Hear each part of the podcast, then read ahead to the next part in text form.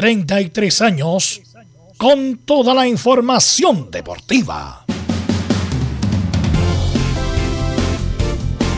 Vivimos el deporte con la pasión de los que saben.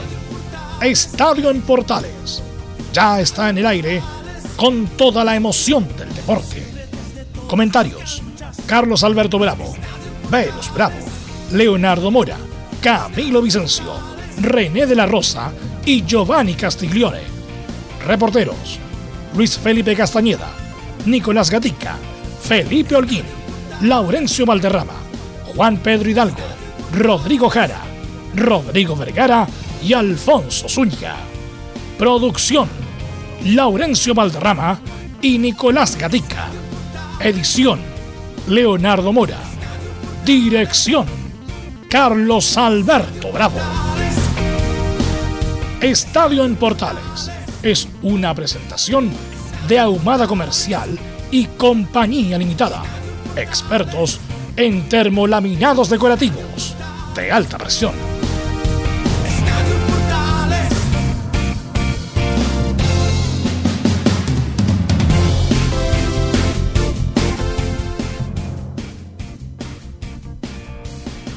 Carlos Alberto.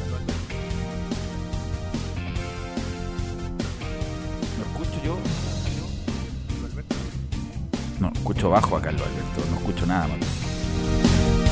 Bueno, vamos a dar inicio desde acá, entonces vamos a dar inicio de acá en esta edición de día martes 14 de diciembre. 14 de diciembre, que se recuerda una fecha histórica. Hace 10 años, ahora sí, Carlos Alberto. Ahora sí, perfecto. Bien, yo decía que partió Huerta. Sí, estoy con, con el que usé ayer, que hicimos una transmisión espectacular justamente con el debate. Partió Huerta Brasil, pasando los exámenes, será jugador de Palmeira, 1.800, no, 1.800 millones de dólares, justamente. No, 1,8 millones de dólares. 1,8, perdón. En un día como hoy se cumple una década, 10 años de la obtención de la Copa Sudamericana. En un día como hoy, 14 de diciembre. Bien, tendremos muchas noticias, muchas cosas que compartir. De inmediato vamos a ir entonces con la ronda de saludos con nuestro distinguido colega. Partamos de inmediato con Felipe Erguín, que nos va a contar sobre estos 10 años de la Universidad de Chile en este título logrado el año, reiteramos, el año hace 10 años atrás, el 2011. ¿Cómo está Felipe? Buenas tardes.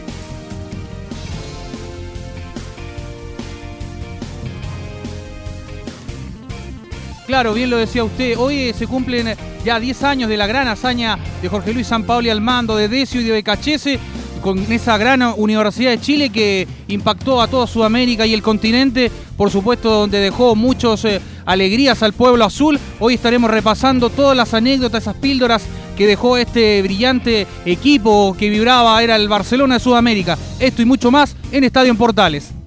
Perfecto, muchas gracias Felipe Holguín. Saludamos de inmediato a Nicolás Gatica. Hay muchas noticias, muchas novedades en Colo Colo. Están pasando muchas cosas, Nicolás Gatica. Buenas tardes. Sí, buenas tardes a toda la audiencia de Estadio en Portales. Claro, en Colo Colo revisaremos algunas declaraciones de Edmundo Valladares, el presidente de Blanco y Negro y también del Club Social, sobre la renovación de Emiliano Amor, del canterano Brian Soto. Eh, también esperan lo de Pablo Solari, también lo del Colo Gil, que está complicado, lo mismo que Vicente Pizarro, que se ven más lejos que cerca del Monumental, aunque claro, esta sería más que nada una semana de renovaciones y todavía no se habla tanto de posibles llegadas. Perfecto, hay nombres, Juan Martín Lucero, de Vélez, Benítez, de Sao Paulo, en fin, eso lo va a contar después en un rato más Nicolás Cati. Y en cuanto a Católica, todo el mundo de vacaciones, Paulucci ya partió de vacaciones, Belén Hernández, ¿cómo le va? Buenas tardes. Muy buenas tardes, don Carlos Alberto, y a todos los que nos escuchan. Sí, Cristian Paulucci ayer incluso se encontró en el aeropuerto con Valver Huerta, que él se iba camino a, a Brasil. Y este ya se realizó los exámenes médicos y en las próximas horas ya estaría lista su presentación en Palmeiras. Esto y más en Estadio en Portales.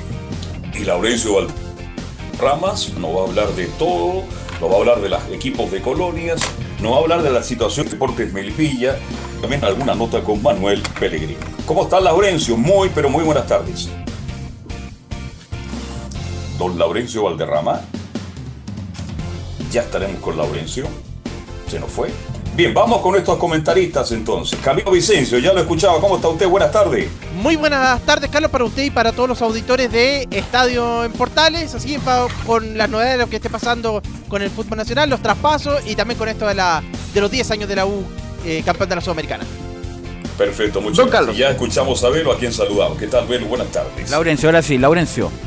Laurencio. Ahora sí, Velo, eh, don Carlos, gusto de saludarlo eh, a usted y a todos quienes escuchan Estadio en Portales edición central. Eh, bueno, eh, vamos a, tener por supuesto la información del equipo de Colonia y también, ojo, con Vilipilla, que por un lado festeja con, la nominación y la buena actuación de Cristian Zavala, pero por otro lado eh, los descargos del presidente del cuadro de los Potros ante esta delicada situación que vive. Estimados, en Estadio Portales. Sí, ayer, ayer escuchamos al presidente Milipilla, pero nadie le preguntó el fondo del asunto. Todo fue bueno, sí, pero nadie no le preguntó el fondo del asunto al presidente Milipilla, que no trató de buena manera a Gino Valentini. Bueno, este es un día muy especial. Hasta hace 10 años también Estadio en Portal estaba. Estaba por llegar a la cabina del Nacional. Eh, bueno, pero eso lo vamos a en los próximos minutos. Así que vamos de inmediato con los titulares que lee Nicolás Gatica. Exactamente, comenzamos con noticias de chilenos por el mundo, donde en España el Cádiz con el volante chileno Tomás Alarcón los 90 minutos igualó 1 a 1 ante el Granada. El equipo del exjugador de O'Higgins está en el puesto 18 con apenas 13 puntos en zona de descenso directo. También en España, buenas noticias para Manuel Pellegrini en el Betis y por qué no decirlo también para la selección, ya que Claudio Bravo ya está entrenando con sus compañeros. Recordemos luego de una lesión que lo afectó desde fines del mes de noviembre. También se dio aparte de la Champions League, recordemos, también se van a conocer los, eh, de los Europa League, justamente los cruces de los playoffs para clasificar a los octavos de final. En esa instancia el Betis de Pellegrini y Bravo se miran ante el Zenit de Rusia que quedó tercero en fase de grupos de la Champions. Destacan además las llaves entre Barcelona y Nápoles y del Porto ante la Lazio. Noticias del fútbol chileno en esta época de definición en Ñublense de Chillán confirmaron por toda la temporada 2022 al técnico Jaime García. Recordemos que además del torneo nacional Ñublense disputará la fase previa de Copa Sudamericana. De hecho, recordemos que el sorteo para la fase de grupo de la Sudamericana Libertadores va a ser recién en el mes de marzo y durante febrero se jugarán las llaves justamente clasificatorias. Y por supuesto que revisaremos lo que está pasando con la situación de Melipilla, donde incluso se dice que para la temporada 2022 podrían haber nuevamente 17 equipos. Con esto, claro, Copiapó de inmediato subiría a la primera división sin tener que jugar ese partido de la promoción.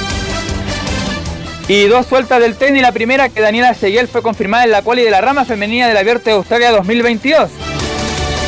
También para el primer Grand Slam del 2022 en Australia fueron ratificados también para la quali masculina Alejandro Tavilo y Tomás Barrios. Esto y más en Estadio en Portales.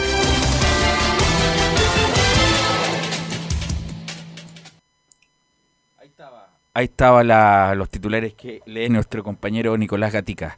Bueno, eh, como decía yo, he estado en Portales también hace 10 años, con un... 10 años ya, yo llegué hace 10 años en la radio, justamente en el 2011, y me tocó cubrir esta campaña extraordinaria de la U. Pero bueno, estaba en Portales, iba, me acuerdo que estaba escuchando ayer lo, el, por YouTube lo que hicimos, en el incipiente sonido digital, del incipiente, porque había un programa que que habían bajado, que era el TeamSpeak, parece que era, eh, o algo así. Eh, estaba, Leo Mora había llegado, ¿cierto? Leo Mora, no, creo que no, no, no. No, había llegado Leo Mora. meses después. O llega después, bueno. Eh, o se había ahí, bueno, no, punto claro. Y ahí, em, porque salimos en digital, se nota que es un digital incipiente, que no era lo mejorcito, pero por lo menos salía en digital la, la radio. Y cubrimos esa esa gesta de la U. Eh, y ahí abro, empiezo contigo Camilo, después Carlos Alberto, el, sentido de qué recuerdas, o más bien cuáles son tus recuerdos de ese gran equipo, Camilo. Bueno, uno empieza como, como eh, para decir que estaban como para cosas grandes y justo a propósito de lo que preguntábamos a Marcos González ayer, eh, el partido con Flamengo, ahí creo que uno se da cuenta del 4-0 allá en, Brasil, ahí uno ya se, ya empezaba a darse cuenta, oye, este equipo puede hacer grandes cosas, después fue avanzando así, y, hasta la final, y bueno, después cuando derrota 1-0 allá a Liga de Quito, ahí ya se empezó a hacer cada vez más cerca, y el eh, más cerca la, la opción, y, bueno, el partido acá también que fue bastante, bueno, obviamente lo, logra sellar bien la Universidad de Chile con, con ese, con ese 3 0. Carlos Alberto. Son muchas las sensaciones, ¿eh? este, estar ahí. Yo he tenido la suerte de estar en todos los grandes eventos cuando han ganado los equipos chilenos y eso me, enaltece. Es que la U jugaba muy bien, Velos. Yo recuerdo que por la Alameda de Nardo Higgins habían, este, se pegaban carteles y colocaban el nombre de San Paoli y hablaban del invicto de la Universidad de Chile y la forma de jugar de la Universidad de Chile.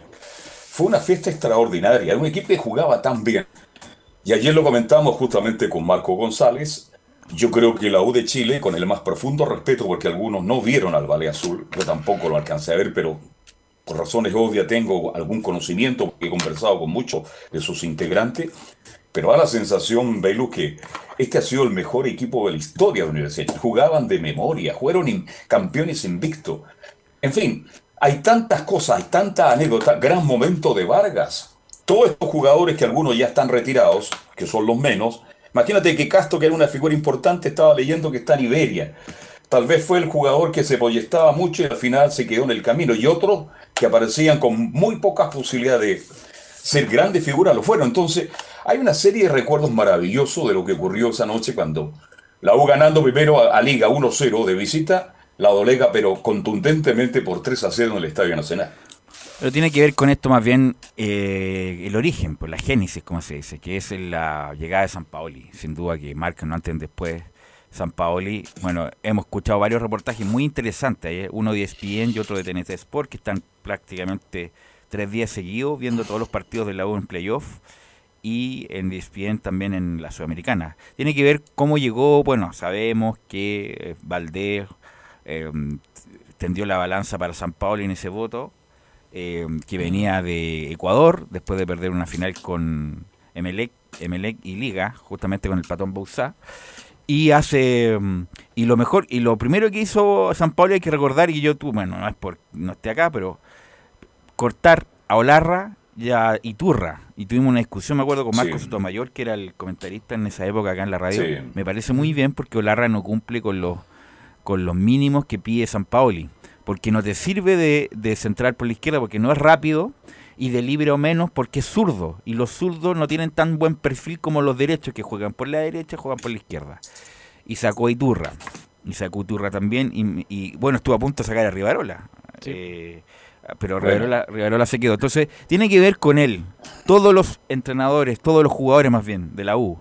Escuché a Marcelo Díaz, bueno, Marco González, que a pesar de que Marco González tuvo un problema grave con él. Eh, este Guillermo Marino, que me parece un personaje entrañable.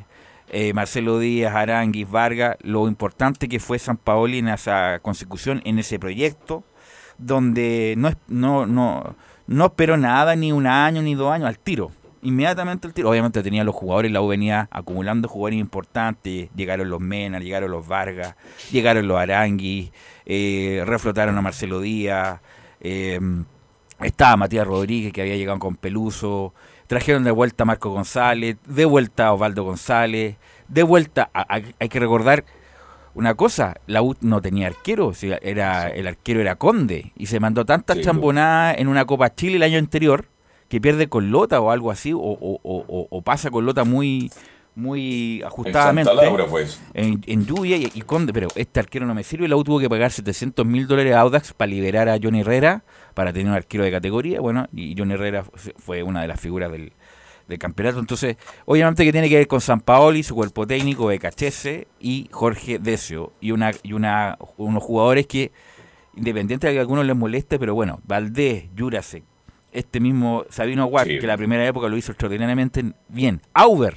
Auber, era el gerente de ese equipo. Sí, señor. Independiente de todas las críticas que se pueden hacer ahora y, qué sé yo, pero Auber fue muy importante para, para eso. Y obviamente que la entidad del logro es distinta. La entidad de la Copa Libertadores de Colo Colo es distinta porque es Copa Libertadores. Nadie pone en discusión que la entidad de la Copa Libertadores es más importante que el resto de las copas continentales que se puedan jugar. Pero otra cosa es el juego el juego. Y yo he visto harto fútbol desde chico, la verdad. Y además me gusta mucho el fútbol, veo prácticamente todas partes fútbol. Yo no he visto ningún equipo chileno jugar de esa forma como jugó la U. Y no es por... Saben que tengo camiseta, saben mi origen con la U y todo lo demás. Pero esta cuestión va más allá de eso. Es un equipo que tenía dinámica, que jugaba bien el fútbol, que mm, te mataba marcando, presionando, que a pesar de que iba perdiendo, lo de nuevo. O sea, un equipo, primero para el hincha de la U es un orgullo haber visto, haber tenido la posibilidad de haber visto un equipo así, eh, para su propia historia y también para el fútbol chileno de eh, haber logrado esa copa de manera tan extraordinaria. Y además ese equipo también fue base posteriormente cuando San Pauli eh, reemplaza a Claudio Borgi en la Copa América, eh, perdón, en la eliminatoria, va al Mundial, hace un buen Mundial, sale el campeón de América con los, los Arangui, los Díaz, los Vargas, los Mena, los Marco González, los Pepe Rojas, los, bueno, los Johnny Herrera. Así que eh, es una fecha para conmemorar sin duda y un desafío para la actualidad es para, oye, retomemos el camino, hay que retomar el camino porque la U es un equipo grande, primero tiene que validarse nuevamente localmente y en algún proyecto futuro, ¿por qué no competir a nivel internacional como en algún momento lo hizo don Felipe Alguín? Usted nos tiene Yo más. quiero, eh, perdón, antes que termine, yo quiero agregar este. A mí no me gusta hablar de dirigentes, pero yo le leí una entrevista a Yura C, en la tercera, mencionábamos el medio, donde es claro y categórico. Eh, yo sé que a mucha gente por la forma de ser no les cae bien Jurasek, pero Jurasek renunció a sus negocios, a todo, porque es un empresario exitoso, y se instaló en el, ahí, en el complejo azul, desde las 8 de la mañana hasta las 7 de la tarde, durante 5 años. Y así la U logró justamente junto a Valdés. O sea, con eso y, mucho- y muchas otras cosas más, pues no solamente por el Claro. sacrificio, comillas, de él. Exactamente. Él bueno, y junto más. con Valdés. Incluso yo lo dije cuando la U fue campeón, estos dirigentes quedaron en la historia. Ya han, pasado 10 años. Resulta que con toda la crisis que vive la U, hoy día aparece Valdés, aparece Yurasi y aparecen otros dirigentes también que hicieron una labor extraordinaria. Le brindaron todo el apoyo a San Paoli y lamentablemente lo dice en esa entrevista Yurasi. Qué lástima que se perdió tanta plata porque por ahí se pudo haber construido el estadio. Bueno, pero son momentos distintos. Pero es bueno también recordar a los dirigentes que aportaron para que este equipo fuera lo que fue Vero, que fue un equipo extraordinario. Felipe, usted tiene recuerdo de esa jornada memorable. Así es, eh, hay varios eh, recuerdos en sí de, de este gran eh, obtención que se que obtuvo la, la Universidad de Chile. De hecho, el artífice, como lo decíamos, es Jorge Sampaoli. eh, bueno, después eh, recordemos que él pasó por, eh, por el fútbol chileno. Primero empezó por el fútbol ecuatoriano, allá en el Bombillo, en el Emelec, y después pasó ahí a- al, al- a- al fútbol chileno, donde después ya No, no, no. repasó Va primero a No, Perú. en va Perú, a Perú primero, al a Perú, Bolognesi. Después va a, a O'Higgins. Hay que ver, estuvo en O'Higgins. Sí. Después va a Ecuador, Ecuador, Chile. nuevo. Esa es, la cronología. Y de hecho, el goleador que tenía esta Universidad de Chile era Eduardo Vargas. Eh, él fue el que se convirtió en el artífice de, y el, el- el que gestó todas estas alegrías para la Universidad de Chile. De hecho, el, el que manejaba ese mediocampo tan nutrido que tenía la U era Marcelo Díaz, uno que también está pidiendo hoy en día volver a esta Universidad de Chile. Y, y bueno, ¿qué les parece si pasamos a, a revisar eh, acá los goles que, que tenemos en este especial de la Universidad de Chile, Velus? Muchachos. Sí, pues, obvio. Ya, Pa- vamos, a escuchar. vinimos, pues. ya, escuchemos Eh. entonces eh, los relatos del gran Carlos Alberto Bravo de los 10 años de esta gran hazaña de la Universidad de Chile acá en la Primera de Chile. Con Vargas, ataca Vargas, va acá por fuera, la tira por abajo, llega Rodríguez, costado derecho, el centro viene dentro del área, gol de la U, maravilloso, maravilloso, maravilloso, gol de Vargas. Gol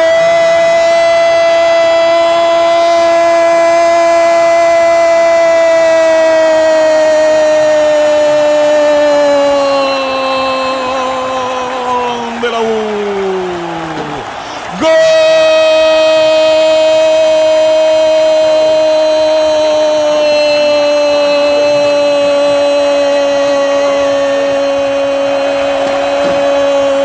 de la U, la U, la U, la U. Rodríguez acompaña. Rodríguez que se va a centro Vargas. Entrando por el medio, pierna brecha. Un remate bajo, cruzado, palo izquierdo. Se arroja Domínguez. Y empieza el carnaval azul. La U la toca para Canales. Aguanta Canales, media vuelta de Canales. Toca por fuera, tiene Vargas. Encara Vargas, buscó a Canales, ataca a Canales. Vargas, Vargas, última raya. Centro atrás, remató, tiró.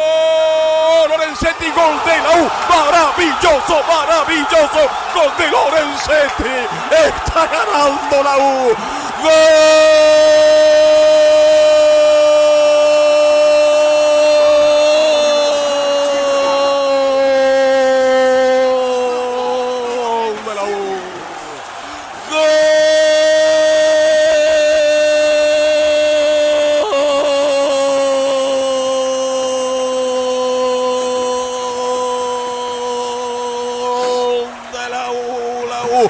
Es una noche para llorar. La U está tocando el cielo, amables oyentes. La U está logrando lo que tanto buscó.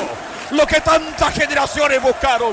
La U está logrando lo que 5 millones de la U querían. Perdón, lo que quiere Chile, lo que quiere el país deportivo. Lorenzetti, el argentino, le quedó una pelota botando lenta del área, entró de frente, le pegó con todo el alma y empieza el carnaval. Desde Arica, desde Arica, Punta Arena. Entra Vargas, va enganchando, va gambeteando, se va Vargas, se va a convertir, lo voy a gritar, lo voy a gritar, lo voy a gritar, lo voy a gritar, gol, gol de la U, maravilloso, maravilloso, gol de la U. Gol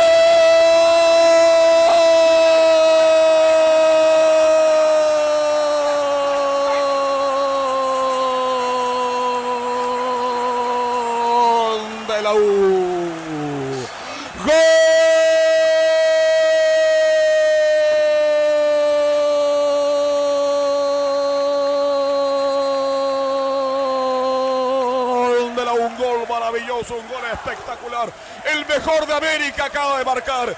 El mejor atacante de América. El mejor jugador del campeonato chileno. Eduardo Renca Varga inventó una jugada. Quería marcar un gol extraordinario. Enganchó, cambió de ritmo, quiere en se lleva uno dos hombres. Enfrentó al portero y se la cambió de poste. Un gol extraordinario para un broche espectacular. El mejor de América. Estaba la.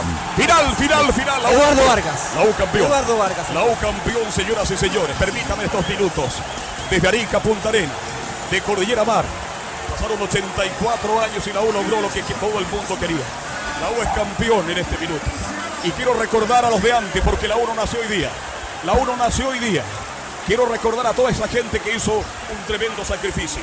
A esos jugadores que fueron conocidos pero a la vez desconocidos. Y quiero terminar esta noche emocionante para rendiendo un homenaje a Jurasek, a Jurasek, a Federico Valdés, a Carlos Heller, a Carlos Heller, a Carlos Alberto Délano, criticados permanentemente, hoy día admirados, han hecho un trabajo extraordinario. Y para cerrar, no puedo mirar hacia arriba, a Mariano Puyol, a los hermanos Silva, a Rodríguez, volante 6, a Julio Guerrero, César Bacha, si estás escuchando, también aportaste a la Universidad de Chile. Fuiste grande en el Sausal. Los momentos más hermosos se vivieron en el Sausal. Y quiero terminar en un homenaje profundo para algunos dirigentes que fueron extraordinarios. Quiero rendirle un homenaje esta noche a un hombre que partió hace muchos años. Don Pepe Ruiz, eminencia en la U de Chile, formador de grandes jugadores, una eminencia, un profesor que partió y lo velamos en la sede de la U que nunca debió perder ahí en campos de deporte. Son muchos los momentos de alegría, son muchos los momentos de la U de Chile. Nos quedamos ahora, nos quedamos ahora con los de ahora, con los que están dando la vuelta olímpica, con los Lorenzetti, nos quedamos con los Canales, los Vargas, nos quedamos con los Osvaldo González, con los Marcos González, con el Pepe Roja, con Johnny Herrera. Un saludo para todos los hinchas de la U, desde Arica, Punta Arena, en esta noche inolvidable, en esta noche espectacular, en esta noche para esta U que ha sido grande, para los hinchas de la U, que son los mejores hinchas del mundo. Y termino, si esta noche la U estuviera jugando por mantener la categoría y por mantenerse en la primera división, tendría mucho más público que ahora, porque el hincha de la U es distinto, porque el hincha de la U es diferente. Gracias U de Chile, después de 20 años, Chile logra un título internacional y la U lo ganó con justicia, lo ganó con fútbol. Termino. Debe estar en el cielo izando la bandera Manuel Mañico Román. Usted cuántas veces pasaba por la Alameda y en un edificio cualquiera ahí estaba la bandera de la U. Era Mañico Román. Para todos los que partieron. Para Hugo Carballo, gran arquero argentino. Para el Tano Biondi, para todos ustedes. Algunos se me quedan en el tintero, perdónenme. Pero para todos los de la U, los que hicieron la historia, los de ayer, los de hoy, los de siempre y los de mañana. Vamos a la cancha porque ahora estamos con los de ahora, con los campeones de la Copa Sudamericana que ganó con justicia, con absoluto merecimiento este gran equipo de Universidad de Chile, campeón de la Sudamericana. Bueno, ahí estaba la. Esa. 11, 10 años ya, 10 años justo. El partido fue a las 20 horas, me parece. Eh, y esa emoción para la 21? gente, la gente de la, de la U. eh, que lo transmitió también un canal abierto, me acuerdo. Eh, no sé si en directo o en diferido. En diferido. En diferido el primer tiempo. Me acuerdo, sí. Claro. Entrar en diferido. Así que no, una gran una gran gesta. Eh, y en 10 años, en 10 años, no, o sea, no, de ahí la U, el 2012 sale campeón de nuevo, con San Pablo y sale tricampeón. El segundo semestre queda eliminado con una española, porque la U ya está sin pierna, ya queda eliminado con una española. Y al final del 2012 lo llama la selección chilena. Fue un último partido con la U de Conce en Conce, donde San Pablo se despide de la U. Y ahí vienen los Francos, los Fantasmas Figueroa. Mm. Después llega la Sarta, donde sale campeón campeón de la Copa Chile, campeón del torneo, campeón de la Supercopa, como que después llega Becachese, donde y ahí asume Heller, donde Heller fue un como solista, un pésimo dirigente de los peores de la UIS que tenía toda la plata del mundo para hacer cosas y aún así lo hizo mal. Eh, y de ahí viene, eh, después de Becachese viene em, Estuvo, estuvieron Murri con Castañeda. Murri, tiene razón, Murri con Castañeda. Sí. Muy rico Castañeda y ahí viene todo el Arias, Udelca, eh, Caputo, eh, Dudamel, Huevo Valencia y ahora lo que estamos viendo con, con Escobar. Así que bueno, lo de la U fue extraordinario, un gran, un gran grupo de jugadores y también los hay que destacar a los jugadores que entre comillas no, no eran los, los primera línea, los Lorenzetti que entraba y salía, eh, bueno, los Castro, eh, Luis Felipe Gallego, jugó bastante Luis Felipe Gallego, ese muchacho. Eh, Seymour estuvo solamente el primer semestre del 2011, ahí se fue a Italia. Y me parece, me parece, increíble que Felipe Seymour pueda volver a la U, verdad, no lo entiendo por ninguna parte. Bueno, por eso otro tema. Y, mm, y estaba de segundo arquero eh, Conde, ¿no? Esteban Conde. Esteban Conde, el uruguayo. Así que bueno, una, una gesta extraordinaria y donde también se han revelado cosas, por ejemplo lo de Canales, que no quiso jugar en Flamengo, porque no, no estaba jugando de titular y le dijo, no, no voy a jugar y no voy a ir. O sea, si pasara eso sería un escándalo, como que no se dio muy... Pensaba uno que estaba lesionado, pero Canales cuenta que fue una tontera de cabros chicos y se amurró y bueno, después como ya veía que el equipo andaba muy bien, se dijo, mejor, mejor me pongo a disposición porque si no... Eh, voy a perder como en la guerra, Felipe. Sí, de hecho fue cuando en el partido que bien cuentas tú contra Flamengo, allá en el Joao Belanche, fue en ese 4 a 0 donde el Pepe Roja ah, marca de afuera, después aparece Lorenzetti también y entre otros Eduardo Vargas. Eh, de hecho, eh, este, esta Universidad de Chile tiene una particularidad. De hecho, es campeón invicto de la Copa Sudamericana. Tiene un 88,8% eh, de rendimiento y es el único campeón con victorias en ambas finales. De hecho, tiene alcanzó a ser 32 puntos, campeón con mayor cantidad de puntos obtenidos y además solamente tiene dos goles como campeón con menos goles recibidos. Y además es eh, campeón con la valla invicta eh, como local y goleador histórico del torneo Eduardo Vargas con 11 eh, tantos. Eduardo Vargas, bueno, no, no fue elegido el mejor de América ese año porque había otro muchacho que también andaba bastante bien que se llamaba Neymar, que fue campeón de la Copa Libertadores con el Santos y no fue elegido el mejor de América justamente por lo mismo. Si no hubiera estado Neymar, Eduardo Vargas era el, mejor, era elegido con el mejor jugador de América. Sí estuvo en el equipo ideal y eh, bueno, Johnny Herrera también estuvo en el equipo de convirtiéndose en el mejor arquero América de esa temporada. Eh, así que no, fue, fue brillante, uno de los mejores campeones, sino el mejor campeón histórico de la Copa Sudamericana y difícil de repetir. Ahora el, formato cambió de la Sudamericana, ahora es con grupos eh, y después van llave por llave, así que... Pero un recuerdo extraordinario para, para la gente de la U, que insisto, ojalá le sirva esto conmemorar Carlos Alberto para lo que viene, para... para para mejorar las cosas y no vivir lo que vivió la U esta temporada.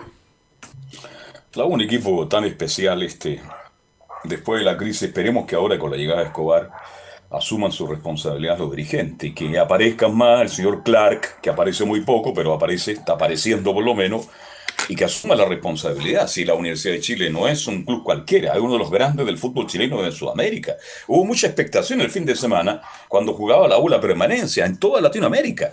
Porque la U un equipo grande, un equipo importante. Se salvó, pero para seguir avanzando hay que hacer buenas contrataciones, que subir responsabilidades y que los dirigentes actuales den la cara, que hablen con los hinchas, que comuniquen lo que están haciendo, porque Ahora algo se sabe, Velus, pero de verdad es muy poco en relación a lo que tiene que hacer la U para que los próximos campeonatos, ya el próximo que viene, sea protagonista, sea un equipo que no pase todas las cosas que han pasado en este minuto. Pero de verdad, de verdad que recordar 10 años pareciera que fue ayer, el tiempo pasa muy rápido, pasa demasiado rápido, parecía que fuera ayer cuando la hora campeón daba la vuelta olímpica en el Nacional, en una noche increíble, una noche inolvidable, con jugadores que algunos todavía siguen prácticamente... Lo único que se han retirado es Johnny Herrera, Marco González, eh, el único que se ha retirado, porque está... Y, y el volante argentino. ¿Quién? Eh, ¿cómo? El Canales, Gustavo Canales. Gustavo, Gustavo Canales. Y, también el que está de ayudante de Becachese ahora. y Marino, y Marino, Y Marino. Eh, Guillermo gran Marino. jugador también que fue muy importante en, en en Muy ese bueno, periodo. muy bueno. Eh, pero ya están en las últimas de su carrera Matías Rodríguez, el Pepe Roja, eh, Osvaldo González, que a lo mejor se retira o continúa en la octava región. Eh, Lorenzetti también está en la última. Eh, bueno, Mena están, está todavía totalmente vigente. Lo mismo que Arangui, Marcelo Díaz, Castro que está jugando en, en el sur. Así que, no, una, un grupo extraordinario, de una campaña extraordinaria, de un cuerpo técnico espectacular. eh, que insisto, independiente, ya, ya lo dije ya en mi pequeña editorial, en el sentido que obviamente que la entidad de una copa u otra es distinta, pero el juego de la U, que fue en un juego protagonista de local y de visita, difícilmente lo podemos replicar en algún club chileno. Y no solamente el Eh, juego. Velo, tú has visto, perdón Camilo, ustedes han visto la repetición de la televisión, ¿no es cierto? Sí. Y a donde aparece Clocks y aparece Niembra hablando maravilla de este equipo. pues. Entonces cuando uno escucha que esos connotados este, periodistas Aunque lo que diga Niembro, la verdad me importa bien poco. ¿ah? Bueno, hoy día ya no, pero en no, su no, no, momento... en general nunca me ha importado lo de Niembro, que fue...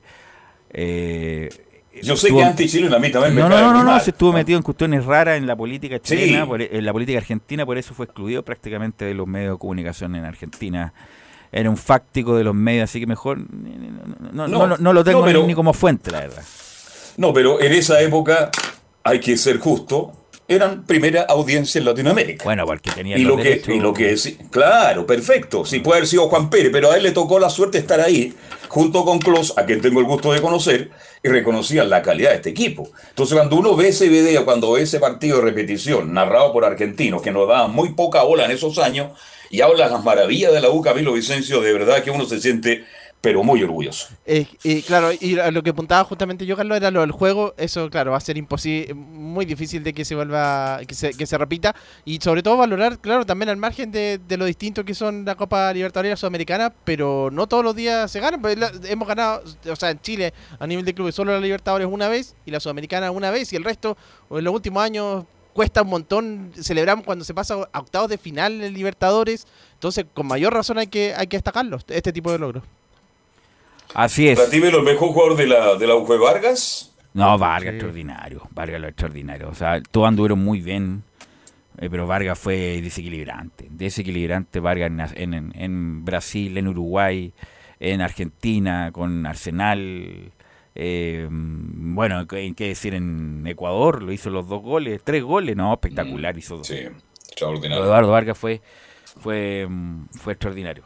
Eh, mm, bueno, eh, algo más, Felipe, de esta conmemoración, porque hay actividades, hay una camiseta, hay varias cosas que oficialmente el club está haciendo. Claro, eh, para cerrar, bueno, la campaña de la Universidad de Chile empezó todo con Fénix de Uruguay, ganando el 1-0 en el global, después el 3-0 a Nacional, allá también al cuadro uruguayo, el 5-0 en el global también a Flamengo, el 5-1 a Arsenal de Sarandí. Y el 3-1 al Vasco da Gama también, y después, bueno, llegando a la final, 4-0 al- ante el equipo ecuatoriano Liga Deportiva Universitaria de Ecuador. Esa fue la campaña que tuvo la Universidad de Chile, Velus, eh, muchachos. De hecho, antes tuve que jugar, antes del. eh, Con tuve que jugar con Concepción, Sí, justamente. Que fue sí. lo más, yo fue lo más difícil. Fue lo más difícil Sí. donde en cancha Barrosa, ya en, en el antiguo, en el antiguo Estadio. el Terroa, la U le costó mucho, me acuerdo. Costó mucho pasar esa, esa llave y ahí vino la, la consecución. Desafortunadamente, al, año siguiente se van tres jugadores muy importantes. Se va Gustavo Canelli a China, se va Marco Sí. González al Flamengo y se va Eduardo Vargas al Napoli, que era imposible retenerlo, se llegaron con toda la plata. Y siempre se dice si se hubieran estado esos tres Sí. jugadores, a lo mejor la U hubiera podido jugar su El primera de final de, su primera final de la Copa Libertadores, donde quedó eliminado con Boca, el Boca de Riquelme. Así que, mm, pero bueno, eh, todo lo- el, artífice está en el Marsella haciendo una muy buena campaña, está segundo en la liga francesa, desafortunadamente le fue muy mal en Argentina y ahí que- quedó como, un poco marcado, pero aquí el- en, en Chile es el técnico más exitoso, aunque les duele a algunos, del fútbol chileno, no solamente con la U, sino que con la selección chilena. Difícilmente alguien le puede acercar los rendimientos que tuvo San Pauli. Y algunos dicen, bueno, no, es que con esos jugadores cualquiera. Bueno, le quiero recordar que en esa, con esos jugadores cualquiera estuvo Claudio Borgi al medio y fue un, espanto. Por algo lo tuvieron que sacar y poner a y enrelear nuevamente con, con Jorge Sampaoli. Así que eh, independiente de sus cosas, que tiene sus cosas Sampaoli, un tipo muy impulsivo, eh, muy eléctrico a sus cosas, pero en cuanto al juego, queda inolvidable para la U y para la selección chilena con su paso con su cuerpo técnico. Algo más, Felipe, para ir a la pausa, pero volver con la U actual. Eh, no, con eso cierro con la que les comentaba yo, muchachos. Ok, vamos a ir a la pausa, Emilio, y volvemos nuevamente con Felipe Holguín y las novedades de la U 2022.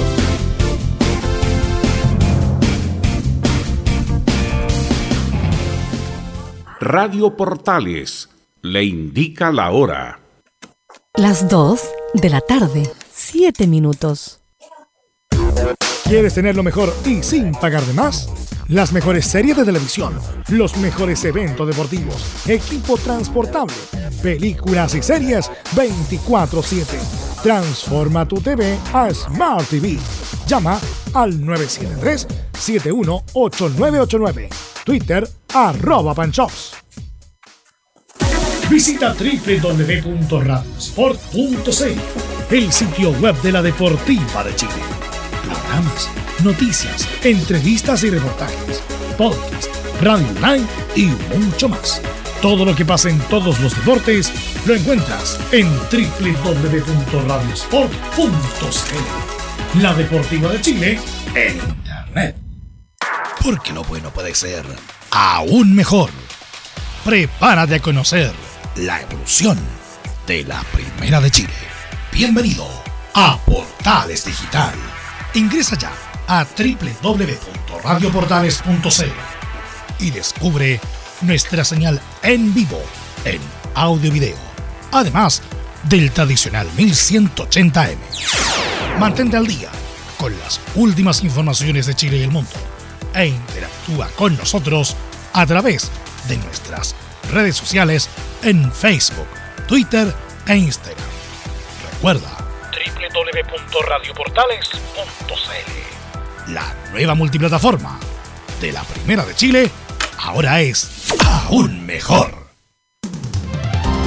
Termolaminados de León, tecnología alemana de última generación. Casa Matriz, Avenida La Serena, 776 Recoleta. Foro 22 622 56 76. Termolaminados de León. Desde todo Chile. Desde todo Chile. Y para todo Chile. Y para todo Chile. Portales Digital está en todas partes. www.radioportales.cl Entre marco grande y marco chico, media vuelta y vuelta completa. Escuchas Estadio en Portales en su edición central. La primera de Chile, uniendo al país de norte a sur. 1409, 1409. Bueno, del plantel actual, el único que iba quedando, Felipe, del, de, ese, de ese campeón, era Osvaldo González, ¿no? Así es, eh, saludamos a toda la gente nuevamente. Muy buenas tardes. Sí, Hola, ¿qué tal? Tanto Eh, tiempo. la- la- lo que dices tú, Osvaldo Rocky González, más de 300 partidos con la Universidad de Chile, era el único hombre que Que iba quedaba. quedando, claro. Sí, Hasta el año pasado, bueno, estaba Matías Rodríguez, sí. Osvaldo y Johnny, que eran los tres que iban quedando. Ya el Os- Osvaldo que, que hace esa patriada al final, quedó. el- ojalá se le reconozca a Osvaldo en algún. Bueno, Osvaldo es siempre bajo perfil, ¿ah? pero se le reconozca en algún homenaje cuando la U vuelva al Nacional en algún momento, con estadio lleno, a Osvaldo González, porque se merece to- todos los homenajes posibles al bajo perfil de Osvaldo González. Pero bueno, ahora vamos con la U 2022, eh, Felipe Olguín. Sí, de hecho hay buenas noticias también porque bueno, fue ratificado ayer por la página oficial de la Universidad de Chile el técnico Santiago Escobar, el colombiano eh, que viene a tomar las, las riendas de este caso del equipo de la Universidad de Chile. Y, bueno, lo que va a tener que hacer, en este caso suenan varios nombres, eh, eh, como es temporada de humo, como le llamamos nosotros y obviamente la gente. Eh, han sonado tres nombres, pero esto ya uno es un seleccionado ecuatoriano que está ya casi, faltaría solamente la firma y que lo oficialicen, que estoy hablando del arquero Hernán Galíndez, seleccionado ecuatoriano de 35 años, este arquero que ha tenido participaciones con la tri de Gustavo Alfaro. Es uno de los hombres que estaría casi listo en la Universidad de Chile. Eh, como lo decía, está, solamente tendría que oficializarlo el cuadro de la Universidad de Chile. El otro es un lateral izquierdo. Estoy hablando del jugador eh, que también sonó en otros equipos. También el, el que mencionaban muchos, eh, que tuvo pasos por la Universidad de Chile es Lorenzo Farabelli. La única traba así que... ¿Cuándo, tuvo pasos por la U Farabelli? No, no, por la Unión Española. Ah, ya, porque dijiste Universidad de Chile, ya. Corrijo ahí, eh, claro, por la Unión Española. Eh, Lorenzo Farabelli. Es uno de los hombres que está llamado a ser eh, uno de los mejores mediocampistas de Sudamérica y también eh, Luis Rogerio lo conoce, entonces es del gusto del, gerente deportivo de la Universidad de Chile y también del nuevo técnico de la U de Chile. El otro nombre que suena, que es un central, en el caso hipotético, Velus, de que no firme esta renovación, Ramón Cachila Arias es otro hombre de Independiente del Valle, es Yunque. Es un central. No obstante, puede afirmar Arias, la U también necesita otro central. Porque se fue a Osvaldo González y se fue Carrasco. Por lo tanto, necesita urgente, incluso no siquiera uno, dos centrales. Sí, de hecho, había uno que sonaba que era Bastián Tapia, que es uno que tiene que eh, volver del préstamo también, y el otro es eh, un central que está en Huachipato. Hay uno que está en la final, Lucas Alarcón también. Lucas Alarcón también, que también puede jugar en otra posición pero los nombres que, maneja eh, eh, la, escuadra de la Universidad de Chile son eh, Lorenzo Reyes, que también está casi listo por, como para nuevo refuerzo.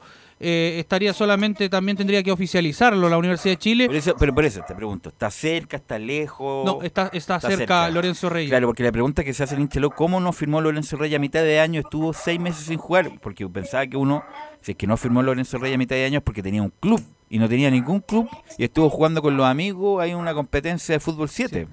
Sí.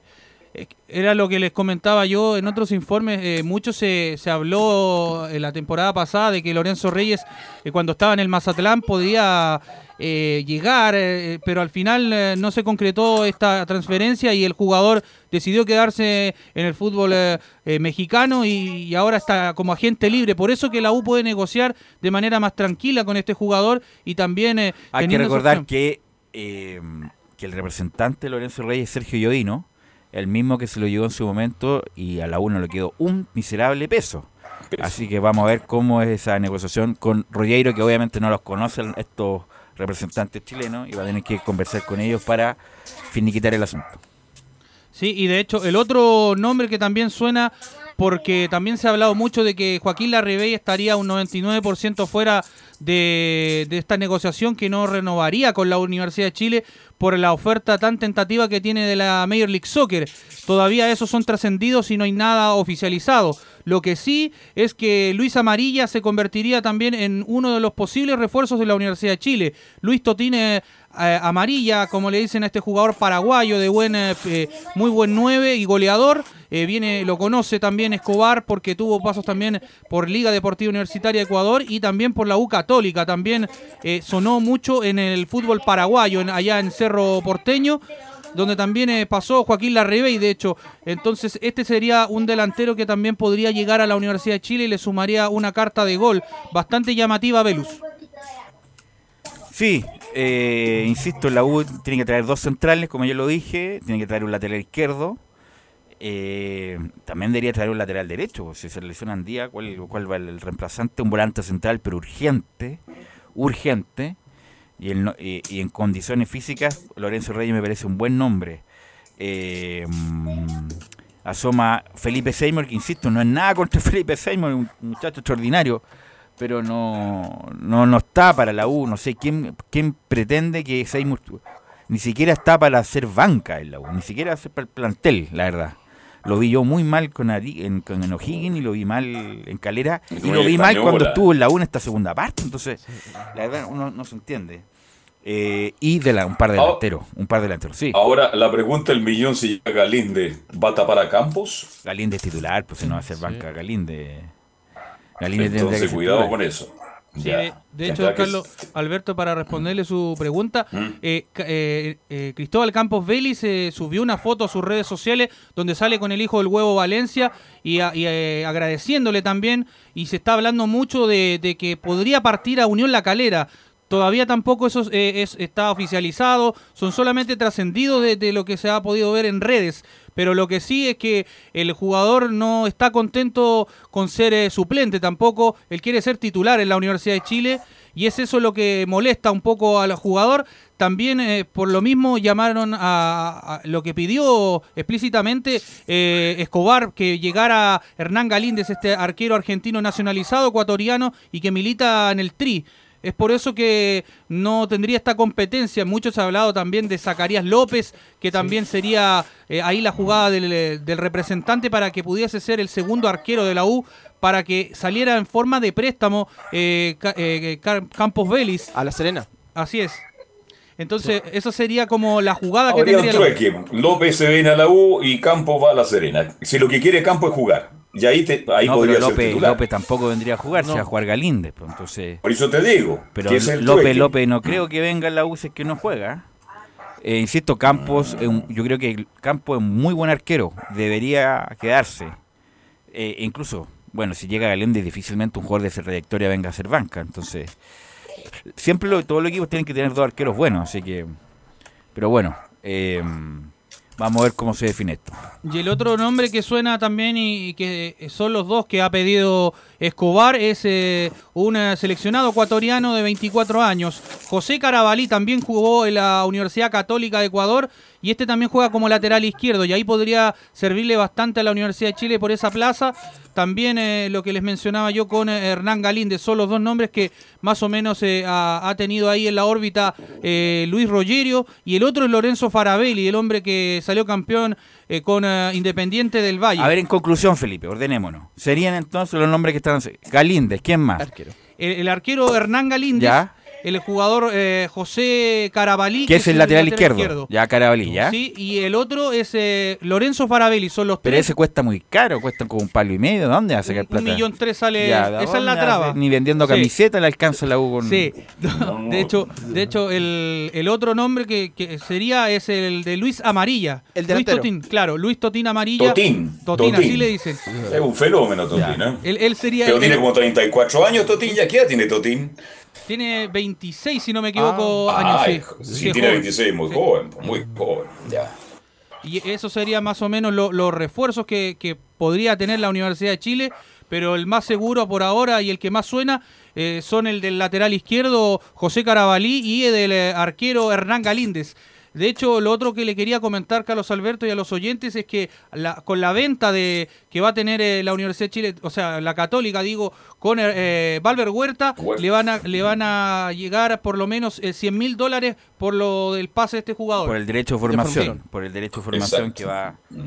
que desafortunadamente Valver Huerta nunca pudo En la U, consolidarse en la U y tampoco en Colo Colo. Hay que recordar que jugó en Colo Colo. Sí, Valver sí. Huerta tampoco anduvo.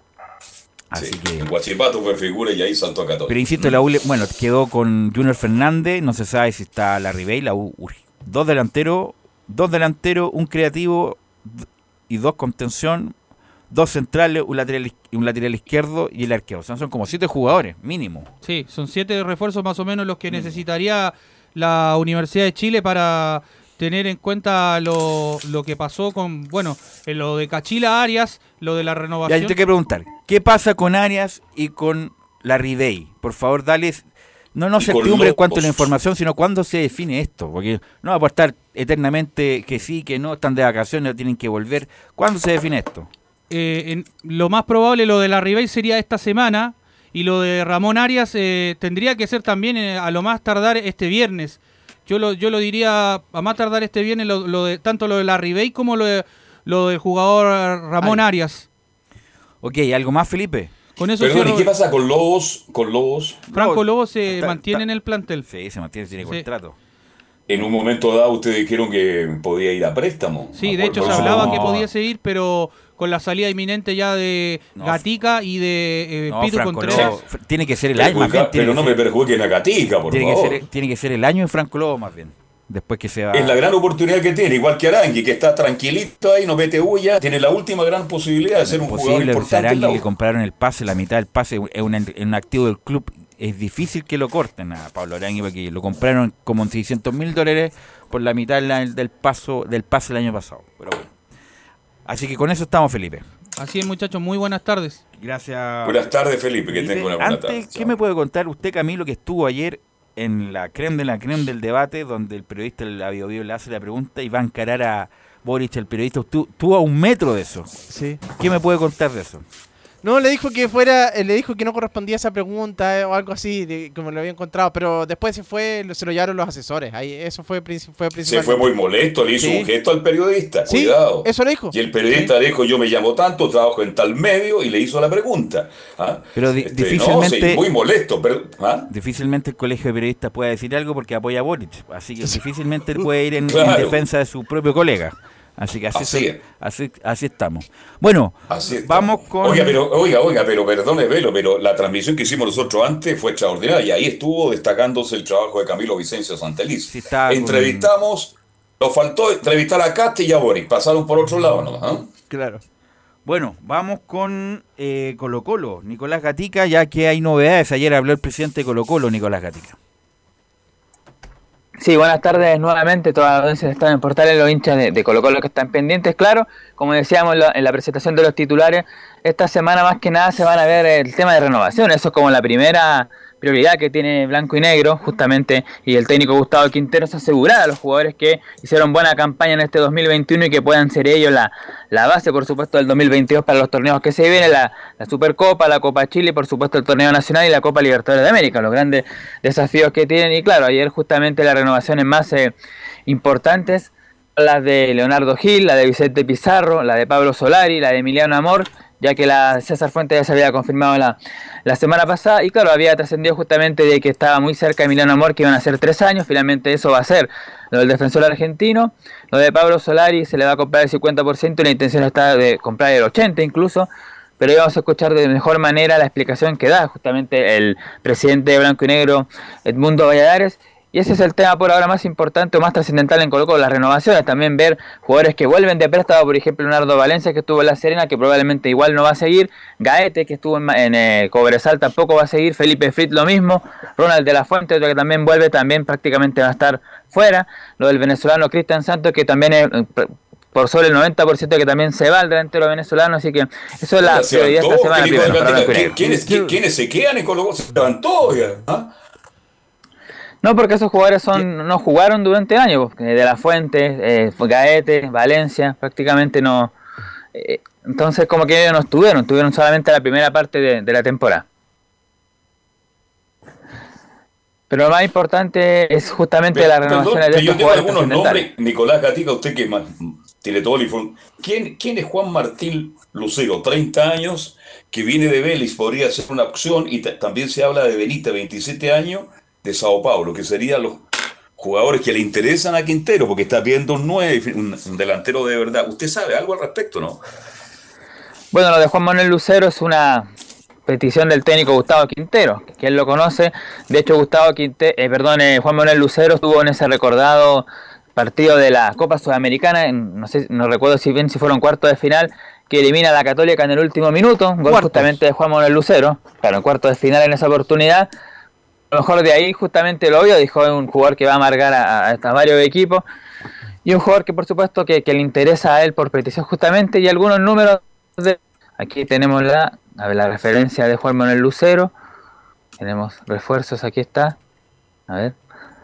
Estamos buscando algún Está eh, tema Está de... googleando usted ¿eh? Tiene todo el detalle gatica ahí. Juan de- Manuel Lucero. Lo tiene todo Ya lo ahí, tenía listo ahí en la ventana. Y, y- y- y afuera hay una fila de gente que quiere entrar al local. Aquí. Claro, está, en la está. temporada 2021 los números de Lucero, argentino 30 años, vistió los colores de Vélez Sarfield, en que tuvo gran continuidad, disputó un total de 43 compromisos, anotando 15 goles y dando 7 asistencias. Esos fueron los números de Juan Manuel Lucero la temporada 2021, dentro de todo es buen buen número para este, para este delantero. Bien. Colo Colo que también tuvo de compañero a Emiliano Amor, así que ahí podría ser también, quizás también eh, por Emiliano Amor también podría ser eh, un vínculo también que podría hacer que este jugador pueda llegar a, a Colo Colo. De hecho, hay interés del jugador de poder venir a Lucero, pero Oye, es verdad, hay que lo de esperarlo del Morales 9. que pa- y, y es verdad lo de Morales que para salir de Colo Colo 5 millones de dólares, ¿es verdad, Nicolás Gatica o no? Tendría que averiguar eso porque no, no tengo ese, ese dato de, de Iván Morales.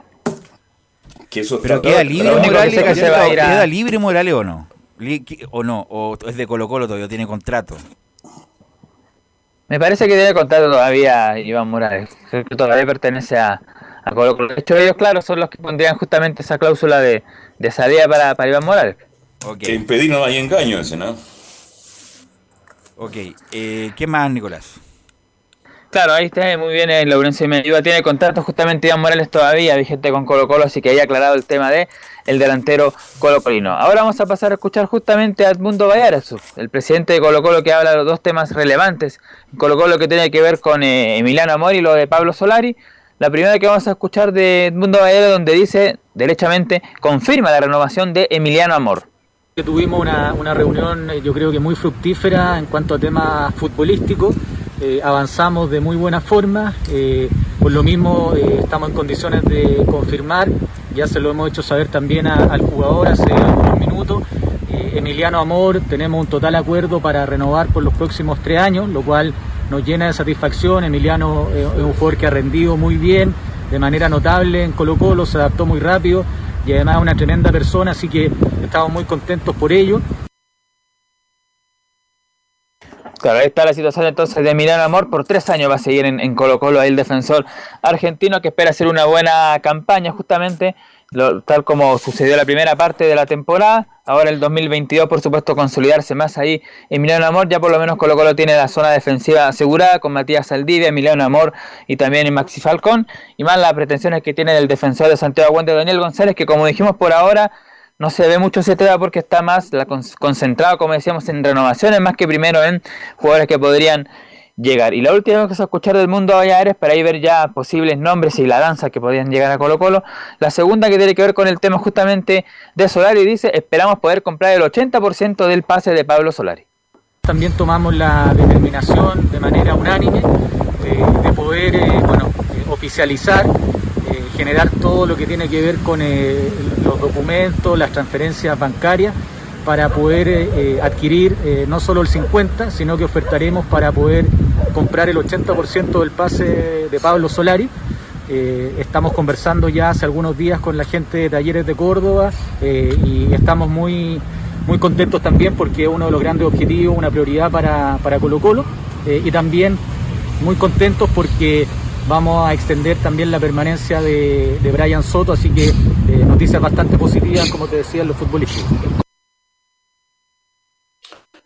Oiga, eh, Nicolás ¿qué está pasando con Pizarro, que es la teleserie este verano? ¿Qué pasa con Pizarro? Sí, de hecho mandó algún mensaje a Edmundo Valladares que dice, por ejemplo, no queremos regalar a nuestros jugadores a precio de huevo. Dice que además estamos, no han sido fáciles las negociaciones para que el bicho, si le dicen por supuesto el volante se quede en el Monumental, estamos haciendo un esfuerzo o un gesto para que Vicente se pueda quedar con nosotros. Así que esperan que, que Vicente Pizarro haga el esfuerzo justamente para tratar de convencer a la gente que lo representa de que pueda seguir en, en Colo Colo porque está el tira y afloja del, de los 800 mil dólares que quiere eh, Fernando Felicevich y Colo Colo quiere un piso de 2 millones como cláusula de salida y ahí está la gran traba que hay entre Pizarro y Colo Colo. Incluso algunos dicen que con eso está mucho más cerca Pizarro de partir que de seguir en, en el Monumental. Se ve muy La difícil misma que cosa Pizarro pueda estar en Macul la próxima temporada. La misma cosa, bueno, con, con este muchacho Morales que puede negociar como jugador libre en el 1 de enero del 2022.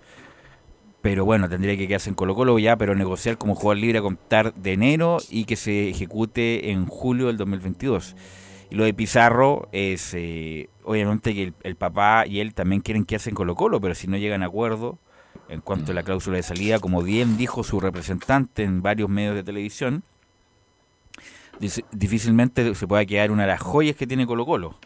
Eh, el punto es claro, en la, ¿por qué no lo ataron antes a, a Pizarro? Y no solamente pasa en Colo Colo, ha pasado en la U con este muchacho Luis Muchos Rojas, que sí. un millón y medio se tuvo que ir, eh, Católica y también. a pesar de que lo hace mejor que los otros dos equipos, pero siempre nos falta el que no, no está bien amarrado o no está bien ejecutado, configurado el contrato, y desafortunadamente para Colo Colo puede perder un activo muy importante de acá en el futuro, Nicolás Gatica. Claro, como lo dijo ahí Edmundo Valladares, se renovó el chico Brian Soto, pero obviamente ha sido más importante Pizarro, que Brian Soto tiene un mejor nivel, o por lo menos más de proyección, justamente Brian Soto que Pizarro que Soto, pero bueno, estaba más complicado el tema del hijo de Jaime Pizarro. Y con el tema de Leonardo Gil dice derechamente Edmundo Valladares que vamos a hacer el mayor esfuerzo económico que podamos, porque dice que obviamente no ha sido fácil igualar los montos de otros mercados, pero que por supuesto serán todos los esfuerzos para que siga en el estadio monumental. Y claro, obviamente equipos que lo puedan querer de afuera van a ofrecer mejor dinero, incluso están dispuestos a pagar ese 2 millones de dólares que, vale justamente al equipo de, de, de Arabia Saudita. Así que por lo menos, como dijimos, los dos volantes de contención, o los mixtos, como Vicente Pizarro y el jugador eh, Leonardo Gil están más lejos que cerca del Monumental, pero todavía se sigue negociando, así que no está por terminado eso. Lo de Solari también, se espera ojalá comprar el 80%, pero al menos el 50% ya se aseguró. Dominaron Amor tres años, César Fuerte que también es un año con opción, eh, perdón, renovó un año. Y lo, otro para terminar, decir que bueno, durante las semanas va a haber reunión de directorio de Blanco y Negro para ver el tema justamente de las contrataciones. Ayer se habló, como dijimos, la parte de renovaciones, que es un tema que va a seguir como prioridad durante la semana, pero también va a haber eh, temas de nombres que podían llegar, opciones. Bueno, como decíamos, Daniel González puede ser la zona defensiva del ex Santiago Wander. Dice que Esteban Pavesa, jugador que estuvo Colo Colo, que ahora quedó libre en México, podría volver, estaría cerca. En la zona ofensiva, bueno, está Ronnie Fernández, está este jugador Juan Manuel Lucero, Cristian Zavala, también la, la otra que está, está cerca. Y esos son los nombres como que sean más eh, cercanos. que siguen los dos, sigue Carabalí y sigue Brian, porque había opción de Brian Cortés que podría salir, eh, Nicolás. Claro, por el momento no hay ofertas concretas por Brian Cortés, así que al día de hoy podríamos decir que Brian Cortés y Omar Carabalí y Julio Fierro van a ser los arqueros de la temporada 2022, salvo que por supuesto de aquí a las próximas semanas pasará a extraordinario, pero por el momento se quedarían Cortés y Caravalli. Ah, Nicolás. No, eso, como decíamos, atento al tema de las renovaciones y posibles nombres que se podrían acercar de aquí al día viernes al Estadio Monumental. A ver si somos, más, somos más, más prolijos con la información en el sentido de darles que quién puede llegar, quién se puede acercar, quién termina contrato para, para que nuestros auditores estén un poco más claros. Vamos a ir a la pausa, Emilio, que saludamos obviamente, y volvemos con la católica.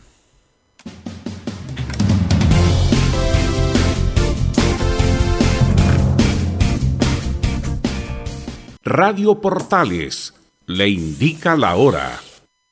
Las 2 de la tarde, 33 minutos. Ahora más que nunca, quédate en casa y disfruta de algo rico sin pagar de más. Somos de la casa, una delicia al paladar.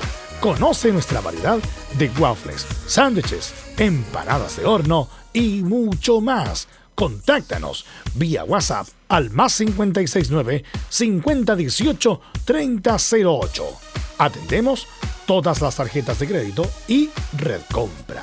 Infórmate más en nuestras redes sociales, en Instagram y Facebook. Recuerda, somos de la casa, una delicia al paladar. Durante esta emergencia sanitaria, realicemos actividades junto a nuestros niños, niñas y adolescentes. Intentemos solucionar los problemas con diálogo y conversando sobre las emociones que surgen estos días. Que ellos confíen en sus padres o adultos cuidadores puede evitar el consumo de alcohol y otras drogas. Si necesitas ayuda, ingresa a senda.gov.cl o llama al 1412. Senda, Ministerio del Interior, Gobierno de Chile. Visita www.radiosport.cl, el sitio web de la Deportiva de Chile. Programas, noticias, entrevistas y reportajes, podcast, radio online y mucho más. Todo lo que pasa en todos los deportes lo encuentras en www.radiosport.cl. La Deportiva de Chile en Internet. Comercial IAC y Compañía Limitada. La mejor calidad mundial en laminados decorativos. Comercial IAC y Compañía Limitada es Vertec en Chile. San Ignacio 1010, Santa Rosa 1779, Avenida Mata 446 y Portugal 501. Comercial IAC y Compañía Limitada es Vertec en Chile. Desde todo Chile. Desde todo Chile. Y para todo Chile. Portales Digital está en todas partes. www.radioportales.cl Un acercamiento electrónico a todo lo que pasa en el fútbol. Escuchas Estadio en Portales en su edición central. La primera de Chile, uniendo al país de norte a sur. 14 horas con 36 minutos y vamos con Belén, con las novedades de la Católica. ¿Qué pasa con el Chapa? ¿Se queda? ¿Se va? Ya se fue Valver Huerta. Incluso está el rumor de que el central de la U, si no renueva en la U, lo más probable es pueda también llegar a la Católica. Todo eso nos va a traer el informe Doña Belén Hernández. Muy buenas tardes, Velus, y a todos los que nos escuchan hasta ahora. Eh, sí, bueno, ayer viajó finalmente Valver Huerta a, Brasil para ya realizarse los exámenes médicos respectivos, eh, a ver si está todo en orden y finalmente para, para ya firmar su contrato y ser presentado dentro, bueno, se, se, se dice que ya, que ya había salido todo bien y que en las próximas horas ya podría ser presentado por el, por el actual campeón de, de la Copa Libertadores.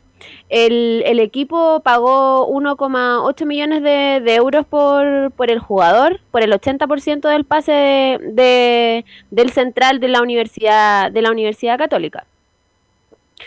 Y eh, claro, en, en, los puestos de, de Valver Huerta, en los centrales que, que, están en el plantel actual de la Universidad Católica está Tomás Astoburuaga, Branco Ampuero y los juveniles, eh, Carlos Salomón y Cristóbal Finch. Ellos son los que, están dentro del, plantel, pero obviamente también hay, hay jugadores que están sonando para, para, ocupar ese, ese lugar que va a quedar disponible. Y dentro de los que suenan, como tú bien lo decías, eh, Velus, está Ramón Arias. Ramón Arias que... disculpa ahí, un segundo, sería un golpe, un golpe duro para la gente de la U, porque Arias fue el que inició la remontada en la calera se, se diría yo, se fue, tuvo mucho compromiso con la U, eh, se vinculó bastante y que vaya justamente al equipo al frente eh, es un dolorcillo, obviamente. No hay, no hay, no hay indiferente si es que llegara a irse áreas a la católica, así que algo, algo mal están haciendo los dirigentes de la U, porque Arias es un jugador probado ya y que se, se, va a la Católica va a ser totalmente un aporte, Camilo. Absolutamente, y creo que de todos los nombres que habíamos comentado, eh, es el mejor. Ese es un central para reemplazar absolutamente a Valver Huerta, que, que era uno de los pilares de la, de la Católica. Sí, eh, Ramón Arias, bueno, tiene 29 años y bueno, todavía no, no, cierra su, su, continuidad en la Universidad de Chile, por lo tanto también estaría en la carpeta del Tati Jugasic para poder eh, reemplazar a, a, Valver Huerta. Otros nombres que suenan también son Ignacio Tapia de Huachipato de 22 años, Nicolás Ramírez también, eh, que también descendió con, con Huachipato, tiene 24 años este jugador, y Daniel González de Santiago Wanderers, que tiene 19 años.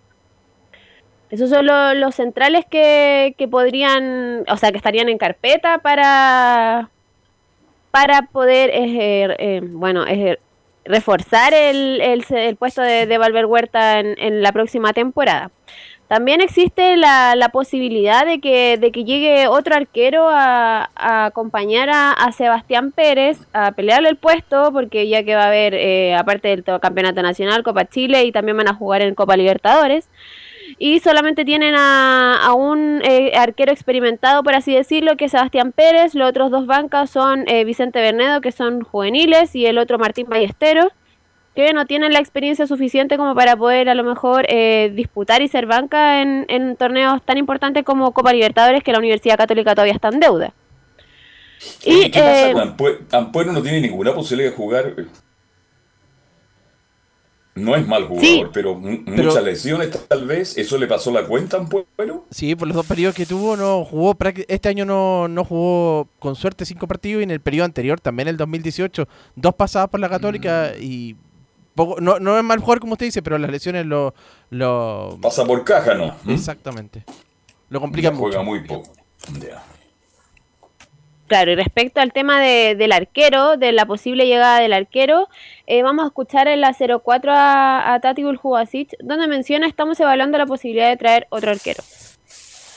Eh, a ver, vamos a analizar. Eh, yo no soy mucho de los que creo que haya que pelearle el puesto. Yo creo que Sebastián ha hecho un buen, un buen campeonato, se, merece, se merece lo que le está pasando, ha, respondido con creces a, las expectativas.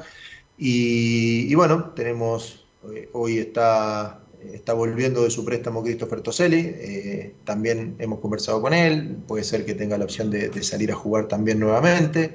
Eh, tenemos que ver el desarrollo que creemos que, tiene que tener Vicente. y bueno, a partir de todas esas decisiones puede ser que a lo mejor evaluemos la posibilidad de traer un arquero para, para estar acompañando a, Sebastián durante, durante este, este 2022 como te dije antes, pensando un poco también que eh, Vicente tal vez le serviría mucho poder jugar y, poder tener competencia. Así que desde esos lugares estamos analizando y puede estar la opción de que venga algún arquero.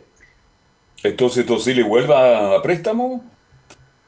Claro, sí, solo eh, está dentro de, la lista de jugadores que volvería a salir a préstamo porque se dice que, bueno, Bruno Bartichotto sí o sí va a estar eh, en la plantilla de jugadores de la Universidad Católica para la próxima temporada y también Yerko Yanedel eh, sería uno de los otros que, también sumaría minutos en, la Universidad Católica. Este jugador estaba a préstamo en, en, Unión, La Calera. Lateral izquierdo. Ese justamente Yerko Ollanedel.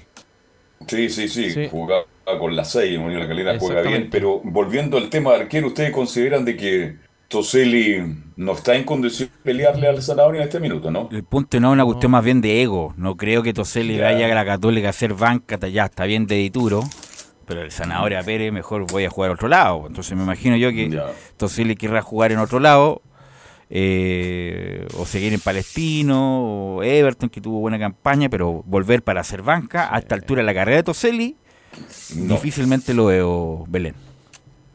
El que suena para, para pelearle el puesto a, Sebastián Pérez es Gabriel Castellón, de 28 años, el que ah, juega en Guachipato. Castellón suena en todos lados, Castellón. Suena en, la U, Colo Colo, en la Católica, suena en todos lados Castellón. Tiene buen representante. El representante que es F y F. Sí, respecto al tema de la, de la salida, de, se, ha, se ha mencionado que Marcelino Núñez podría emigrar. Y también eh, ahora hay otro jugador que anda rondando por ahí que, pueda salir, pero antes vamos a escuchar eh, las declaraciones del Tati Urjubasic en la 02 donde, donde, menciona con esos temas yo prefiero ser cauto. Mira, en, este, en estos temas eh, yo prefiero ser cauto. creo que hay jugadores de este plantel que a todos les pueden llegar ofertas. Yo prefiero siempre si hay alguna posibilidad concreta y, estamos cerca de cerrar, seguramente se anunciará cuando llegue el momento. Por lo tanto, por lo, por lo pronto o, en el camino yo prefiero no, no, mencionar si hay o no hay ofertas arriba de la mesa. Eso a veces eh, genera confusiones, pero sí, si nosotros eh, recibimos una oferta y nosotros decidimos aceptarla, probablemente lo anunciaremos y cualquier jugador de este plantel que han tenido rendimientos muy altos, que han sido citados a la selección, eh, puede pasar con cualquiera. Nosotros tenemos que estar atentos a, ese recambio desde ese lugar. Eh, tenemos que estar atentos a, la posibilidad también de, que en alguna negociación algún jugador no, siga. Eh, todas estas cosas pueden pasar en, este, en esta instancia cuando es un equipo que, que ha logrado cosas importantes en los últimos años bueno, y, respecto al tema de que ha tenido una importante campaña en la Universidad Católica, no solo en este en esta temporada, sino que las anteriores, eh, Fernando Samperi, el goleador, se dice, se dice que eh, hay ofertas del León de México que lo dirige Ariel Holland. ¿Estaría interesado en, contar con el, el 9 de, la Universidad Católica? Algunos medios vacíos eligieron a San Pedro como el mejor, del, mejor jugador del campeonato. antes, de, antes de eso, Belén, ¿cuánto cuesta sacar a San Pedro de la Católica. El jugador no tiene cláusula de salida. O sea, hay que negociar con la Católica entonces. Podrían, sí, podrían Y negociar. el club mexicano no tiene ningún problema en negociar con San Pedro y llevárselo, ¿ah? porque problemas de plata Sí. en esos clubes por lo menos no hay. Así que además Holland lo conoce de sobra ah, y acaba de perder la final. Eh, puede ser una, una, una interrogante para la Católica si es que se llegara a ir eh, San Pedro. Sí, eh, bueno, sería una pérdida importantísima para, para la Universidad Católica, pero tiene de nueve a Diego Valencia que formaban en la Universidad Católica y hasta ahora seguirían en el equipo en la próxima temporada. De todas maneras, no es de la calidad probablemente que tiene o la experiencia de Fernando Sampedri, pero eh, es un, un jugador que ya se ha consolidado en, en las otras eh, temporadas anteriores y, hoy- y ahora en, en este en este torneo que recién pasó, claro, terminó dentro de los goleadores de- del torneo y el primero de, de los de los chilenos eh, goleadores en, en el campeonato. Sí, pero no lo de San Y para usted, hice, la- hice la pregunta, ¿es el mejor jugador del campeonato? O sea, en cuanto a goles, convertido mucho, pero no sé si es, si es el mejor, pero puede estar dentro de, dentro de, pero no sé si es el mejor. Está entre los tres. Está entre los tres mejores. Sí. Y ya para, para ir cerrando el tema de, de la Universidad Católica, eh, la NFP eh, emitió un- una nota de máximos asistidores de, de la- del campeonato local y destacó a José Pedro Fuensalida, el capitán, que todavía no se sabe si, se- si va a seguir en la Universidad Católica o se va a ir en definitiva, pero eh, fue el máximo habilitador con 10 eh, en la temporada, en un total de 24 duelos, y el otro que destacó fue Marcelino Núñez con 7 habilitaciones. Ok, ¿algo más, Belén? Eso sería por hoy en la Universidad Católica. Ok, gracias Belén por el informe. Estaremos obviamente todos estos días atentos con la información de la Católica, los que van, los que vienen, los que pueden llegar. Eh, vamos con Laurencio, que nos tiene varias novedades respecto a lo que ha pasado en el fútbol chileno también, pero en, la, en los escritorios, eh, Laurencio. ¿Está Laurencio o no está Laurencio? Se pierde la audiencia. ¿Estará en Valparaíso todavía o no? Ahí está. Ahora sí, ahora sí, muchachos, mire, justamente eh, en- en el caso de lo que pasó con Melipilla, que recordemos que fue noticia el fin de semana, con lo que ocurrió con la NFP, donde eh, básicamente suspendió la, la final de la, de la promoción, básicamente por supuestos nuevos antecedentes presentados ante el Tribunal Autónomo de, de Disciplina por varios clubes del fútbol chileno, entre ellos el mismo Audax, eh, la U, eh, Cobresal, entre otros. Contra eh, Melipilla reaccionó el presidente del cuadro eh, melipillano, eh, Leonardo Zúñiga, quien declaró, bueno, en, en el canal ESPN Chile que, eh, bueno, una, una de las primeras eh, declaraciones es que los documentos se trajeron en una fecha posterior porque los mismos antecedentes ya se habían presentado. El tema es que astutamente quienes se encargaron de hacer esta denuncia anónima eh, trajeron a, la- a una fecha posterior los mismos antecedentes que ya habían presentado, los mismos. Entonces, eh, claro, para la opinión pública son nuevos antecedentes, pero para la NFP no son nuevos antecedentes, son los mismos. Y ojo, y, y- no tengo ninguna duda de que van a seguir, ¿cierto?, apareciendo los mismos antecedentes que ya están en poder de la NFP como nuevos antecedentes, con una jugarreta, una maniobra. Como, por ejemplo, legalizar un documento con una fecha posterior, decir, ¿sabe qué? Mira, aquí está legalizado con fecha de hoy, entonces de hoy día adelante corre el plazo.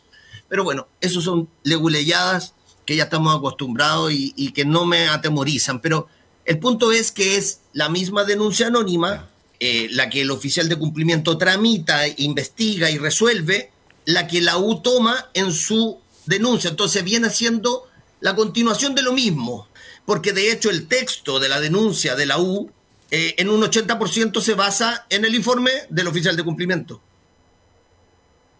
Y vamos a ir con la segunda eh, declaración para que la bajada, muchachos, dice que lamentablemente la 02 me ha ido enterando de los argumentos por la prensa. Lamentablemente, al igual que ustedes, yo me he ido enterando de los argumentos por la prensa, porque yo no he tenido acceso a ese informe, solo a la conclusión que conocemos todos. Pero, ¿qué es lo que se investigó? ¿Qué es quienes declararon? ¿Qué documentos presentaron? La verdad que eso no, no, no, no tengo. Voy a recién tener conocimiento porque el tribunal me acaba de autorizar a eso. Entonces, eh, seguramente mañana me presentaré en la NFP y retiraré, ¿cierto?, la copia de este informe y ahí por recién podría empezar a, a hablarte de cosas concretas. Pero siempre está la, la, el fantasma este de los dobles contratos, después se habló de pagos en negro, después se habló de pagos en negros a través del Sifu, que es una figura, una creación literaria bastante rebuscada. ¿Tú niegas, eh, Leonardo, que hayan dobles contratos en Melipilla? Absolutamente.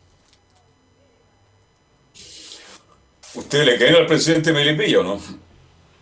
Bueno, a las pruebas se sujetarán, como se dice. Obviamente lo que dice la, este caballero, el presidente Melipilla.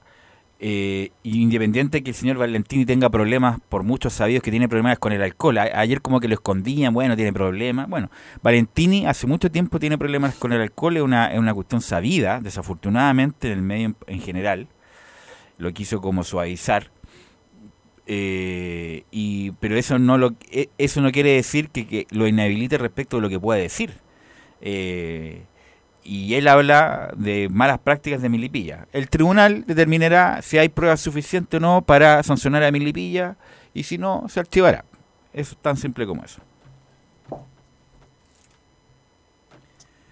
Laurenzo. Se nos fue Laurenzo. Bueno, cuando hablamos allí cuando hablamos Ahora de sí, lo más importante, muchachos. Estamos hablando de un técnico nacional, un hombre de fútbol toda la vida, que fue volante, que tuvo gran campaña en la Universidad Católica, ese Gino Valentini, para que la gente se vaya ubicando, el ex volante de la Católica que hace este tipo, que no lo dejan hablar definitivamente, más allá de lo que dijo Belu, que es efectivo, pero tengo entendido, Belu, que estaba en un tratamiento que hace mucho tiempo ya no estaba en esas condiciones. No, pues el presidente, Milipilla, el presidente Milipilla dio algunas acusaciones que no estaba en sus cabales en algún momento de su gestión, justamente por estar influido por este el alcohol. Pero bueno. Es un buen argumento el presidente para salvarse la situación también. Pero vamos a tener que esperar. Pero eso no tiene nada que, ver con si eh, el punto de firmó, firmaron dobles contratos, les pasaron plata en negro o no. Esa es la cuestión. Esa es la gran pregunta. Esa es la cuestión en Laurenza.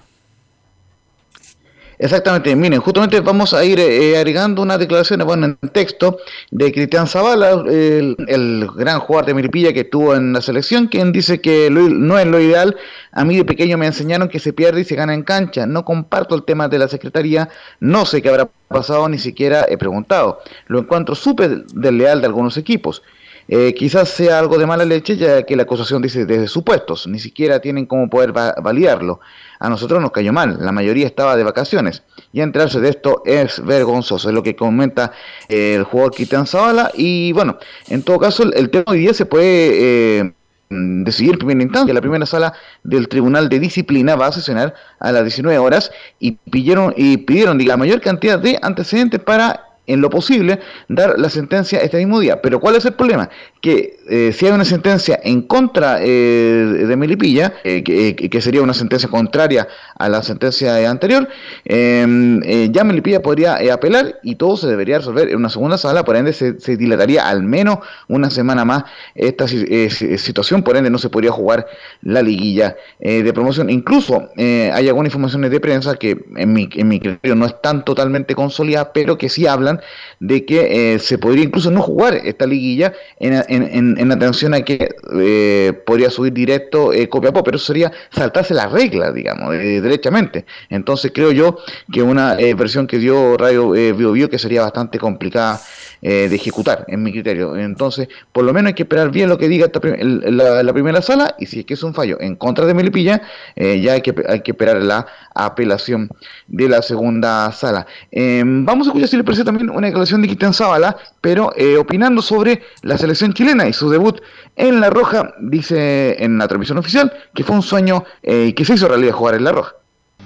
Fue un sueño, fue un, sueño que, que, se hizo realidad, que, que lo pensé tanto, que lo, lo, deseaba tanto, que con el llamado a la selección fue terminar el año, un año redondo, un año en alza. Claro, el año pasado jugué en segunda división, hace un año, y Después volvió a Coquimbo, que fue hace, hace 8 meses, no, 10 meses, que ahí estaba en primera, nos tocó descender, y ahora y en Melipilla me, me puede consolidar un poco más, fui, fui mucho más, y ahí me, me, siento bastante bien. Siempre he dicho que, que jugando es donde, donde me siento mejor, así que ahí va. Eh, sí, no, no tengo nada claro todavía. No me he podido reunir con mi repre. Recién revisé el PCR y todavía está pendiente, así que no, no he podido hablar con él solo por teléfono y la verdad es que no me gusta mucho el, el que me diga las cosas por teléfono, así que quiero verlo a él en persona. Eso último interesante lo que dijo porque está a un paso de firmar por Colo Colo Cristian Zavala, solamente falta el cierre de las negociaciones, pero por lo menos ya está bastante encaminada esa negociación, bueno ahí lógicamente lo, lo iremos compartiendo con el Nico Gatti, pero eh, lo importante es que Cristian Zavala cada vez más cerca de poder firmar en Colo Colo, así que eso es por el lado de lo que pasó con, Melipilla, que obviamente está en una situación bastante eh, complicada, pero que todavía no se resuelve en ningún caso. Estaba eh, recién investigando un poco lo de Palestino, que es lo que vamos a informar hoy día, por lo menos en el cuadro árabe, y eh, por lo menos hay una información que es bastante, que ya está confirmada y que fue eh, noticia eh, ayer por la tarde, que es eh, hay nuevos jugadores renovaron en el cuadro árabe, como son Brian Bejar, el lateral que llegó en agosto presidente, procedente de Colo Colo, quien solamente jugó nueve partidos, pero que conformó bastante a la directiva. También eh, Agustín Farías, un hombre que sonó en varios clubes grandes en algún momento, pero que seguirá en Palestino. Jugó 29 partidos, no marcó goles, pero sí fue fi- figura fundamental en Palestino. Y el Misa, el Misa Dávila también renovará en Palestino. El volante que recordemos jugó en la Unión Española eh, claro, eh, jugó 30 partidos y marcó 4 goles en, en la Unión Española, o sea, en Palestino, y, también fue relevante en la Copa Chile el Misa. Así que importante lo de Palestino por ese lado, pero hace eh, algunos minutos me comentaron por interno de que Toseri está más fuera que dentro de Palestino, no seguiría en el cuadro árabe, y hay que ver eso porque si es que se va de Palestino, tendría que ir a un nuevo préstamo el, el exportero eh, sub-20, o sea, de la Roja sub-20 mundialista de, de Canadá. Así que hay que ver bien lo que pasa con, con Toselli, que igualmente sigue negociando con Palestino. Eh, existiría una opción de, de poder seguir, pero que me informan es que está más cerca de irse de Palestino, lamentablemente, porque fue un buen arquero, fue gran figura de este Palestino en, en esta jornada, en, en esta temporada. En cuanto a lo que es eh, el técnico, todavía no, no se resuelve, está en veremos, eh, eh, y, y- el técnico tiene que estar listo ya pronto, porque el 3 de enero vuelve Palestino a los entrenamientos, así que de, momento suena Ronald Fuentes, pero se ha ido eh, ca- cayendo un poco esa posibilidad, así que eh, hay que mm, est- estar atentos a otras posibilidades del cuadro eh, de Palestino. En cuanto a Arado, tampoco han podido cerrar un entrenador de, momento, en- por lo menos la principal opción era y es Juan José El Coto Rivera, pero todavía no conforma a la directiva, incluso ha estado sonando el nombre de Hugo Vilches como técnico del auto, recordemos que ya fue técnico en su momento del cuadro verde, eh, y, pero eh, se sabe que Vitamina Sánchez se fue porque no iban a reforzar el equipo y por lo menos el técnico que llegue se irá o se debe ajustar al presupuesto que hay en el cuadro de la que en todo caso espera sacar una buena venta de, de lo que es eh, el caso de, de Joaquín Montesino, que muy probablemente se vaya al fútbol extranjero. Eh, existe un sondeo bastante importante del Cruz Azul de México para el jugador Montesino, así que hay que ver qué es lo que pasa con él. Y en cuanto a la Unión Española, eh, por lo menos eh, se, se- se mantiene el, eh, la fecha de entrenamientos, vuelven el 27 al- a, los entrenamientos del cuadro de la Unión, con César Bravo a la cabeza y eh, con la posibilidad cierta de que se vaya Víctor Felipe Méndez y Bastián Yáñez eh, del equipo, así que en ese ¿Y quién sentido a eh, importante... ¿Solamente Pinto o A anda ver. buscando arquero? A ver, la- una de las grandes posibilidades es Nicolás Peranich. El portero eh, de, Melipilla eh, eh, suena fuerte como una opción para poder llegar al Banco de la Unión, pero quien se mantendría como titular sin duda es Miguel Pinto, quien, quien cumplió una buena ha sido respaldado por el técnico. Y ojo que lo comentaban el otro día, muchachos, que también está Juan José Echave, que es el arquero de la Roja Sub-20, o era el arquero de la Roja Sub-20 hasta hace algunos meses, y, eh, y, y muchas veces fue el segundo portero de la Unión Española, y le quieren dar una oportunidad también Juan José Echave en esta lógica de ir eh, tirando, de ir eh, dándole tiraje a la chimenea. Así que en ese sentido, eh, es posible que llegue un nuevo arquero, sí, pero no se descarta darle la chance a Juan José Echave, que hace rato viene esperando cancha. Ok, gracias Laurencio. Mañana la seguimos obviamente con, con todo lo que sigue en esta jungla que es el fútbol chileno. ¿Algo más, Camilo? No, eso por hoy día. Ok. Gracias a todos los que colaboraron. Gracias, Emilio, por la puesta en el aire. Nos encontramos mañana en otra edición de Estadio en Portales.